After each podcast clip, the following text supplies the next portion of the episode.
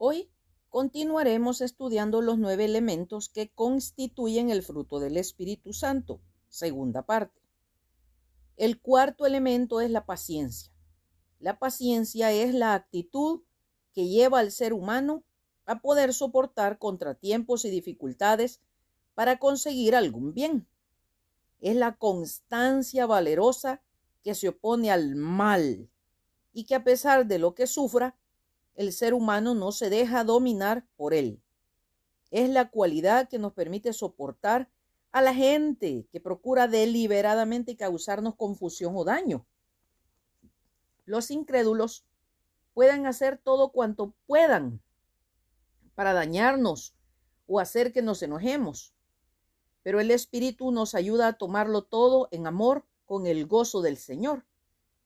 De este modo nunca habrá deseo de venganza, Paciencia proviene del latín pati, que significa sufrir.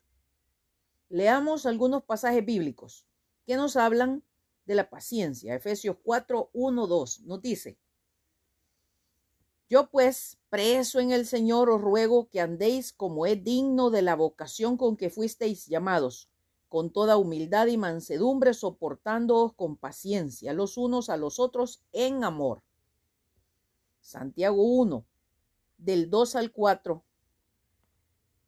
dice, hermanos míos, tened por sumo gozo cuando os halléis en diversas pruebas, sabiendo que la prueba de vuestra fe produce paciencia, mas tenga la paciencia su obra completa, para que seáis perfectos y cabales sin que os falte cosa alguna. Santiago 1, 9, 19 y 20 dice, por tanto, mis amados hermanos, todo hombre sea pronto para oír, tardo para hablar, tardo para irarse, porque la ira del hombre no obra la justicia de Dios. Romanos 12 del 19 al 21 dice, No venguéis vosotros mismos, amados míos, sino dejad lugar a la ira de Dios, porque escrito está, mía es la venganza y yo pagaré, dice el Señor Así que, si tu enemigo tuviere hambre, dale de comer. Si tuviere sed, dale de beber, pues haciendo esto, ascuas de fuego amontonará sobre su cabeza. No sea vencido de lo malo, sino vence con el bien el mal. El quinto elemento del fruto del Espíritu es la benignidad. Una cualidad que se muestra con palabras y acciones. Todos agradecemos que los demás se preocupen por nosotros y nos traten con consideración. Entonces, ¿qué podemos hacer para llegar a actuar de esa manera con otros? La Biblia usa la palabra benignidad o amabilidad para referirse al interés sincero en el bienestar de los demás que se exterioriza mediante palabras amables y actos considerados.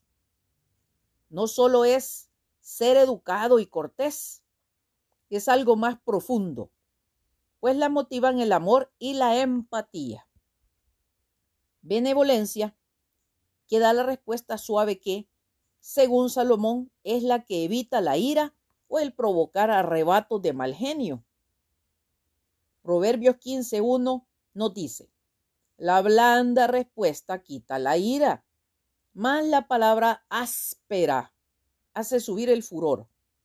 Y Colosenses 3 del 12 al 15 dice, Vestíos pues como escogidos de Dios, santos y amados, de entrañable misericordia, de benignidad, de humildad, de mansedumbre, de paciencia, soportándoos unos a otros y perdonándoos unos a otros si alguno tuviere queja contra otro, de la manera que Cristo os perdonó, así también hacedlo vosotros. Y sobre todas estas cosas, vestíos de amor, que es el vínculo perfecto, y la paz de Dios gobiernen vuestros corazones, a la que asimismo fuisteis llamados en un solo cuerpo. Y sed agradecidos. Un sexto elemento del fruto del Espíritu es la bondad. La bondad es la cualidad que demuestra la persona buena, que no es mala ni corrupta y que es moralmente íntegra. La persona que manifiesta bondad siempre busca formar, de ayudar a los demás y de hacer cosas por ellos. Ahora bien, es natural que todos queremos que se nos considere personas buenas y rectas, pero esto no es fácil hoy día, como nos lo deja bien en claro el Señor cuando dice, también debes saber esto, que en los postreros días vendrán tiempos peligrosos porque habrá hombres aborrecedores de lo bueno. Segunda Timoteo 3 del 1 al 5. O sea, son personas que no tienen amor por el bien, porque rigen su vida por sus, sus propias normas de lo que está bien y lo que está mal. El Señor nos advierte sobre esto en Isaías 5:20 que dice, ay de a los que a lo malo dicen bueno y a lo bueno malo, que hacen de la luz tinieblas y de las tinieblas luz, que ponen lo amargo por dulce y lo dulce por amargo. Gracias a Dios, el que quiera puede cultivar la cualidad de la bondad, por supuesto con la ayuda y guía del Espíritu Santo, porque es parte de su fruto. Él será en nosotros más poderoso que cualquier obstáculo interno o externo que enfrentemos. La bondad nos constituirá en la gente noble al servicio de Dios. Vendremos a imitar el ejemplo de nuestro bondadoso Señor Jesucristo. El séptimo elemento del fruto del Espíritu Santo es la fe o fidelidad. La fe como fruto se distingue de la fe que trae salvación, que es el resultado de la obediencia a las promesas de Dios. Leamos Efesios 3:22 que dice, Mas la escritura lo encerró todo bajo pecado, para que la promesa que es por la fe en Jesucristo fuese dada a los creyentes. Y también se distingue de la fe que obra milagros, o sea, la fe como don. Veamos qué nos dice al respecto 1 Corintios 19, 12, 9. A otro, fe por el mismo espíritu y a otro dones de sanidades por el mismo espíritu. Ahora bien, la fe como fruto debe cultivarse para llevar una vida de fidelidad a Dios. Se cultiva en la relación diaria con Dios y obedeciendo la palabra bajo la guianza del Espíritu Santo. Debe crecer como el grano de mostaza.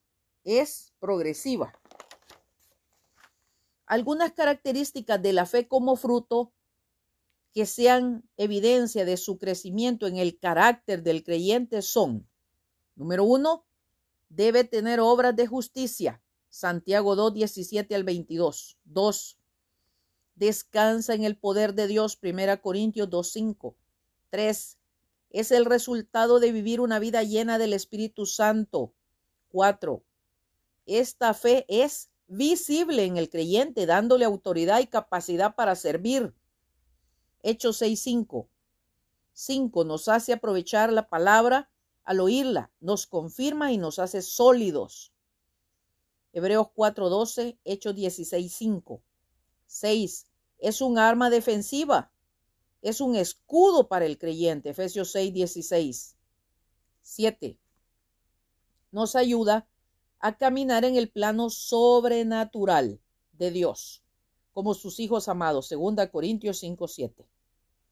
Será el próximo domingo, si Dios nos presta la vida, que terminaremos de estudiar los nueve componentes del fruto del Espíritu Santo. Dios nos bendiga y guarde. Maranata, Cristo viene pronto. Atentamente, Lic Acevedo, colaboradora de Riego.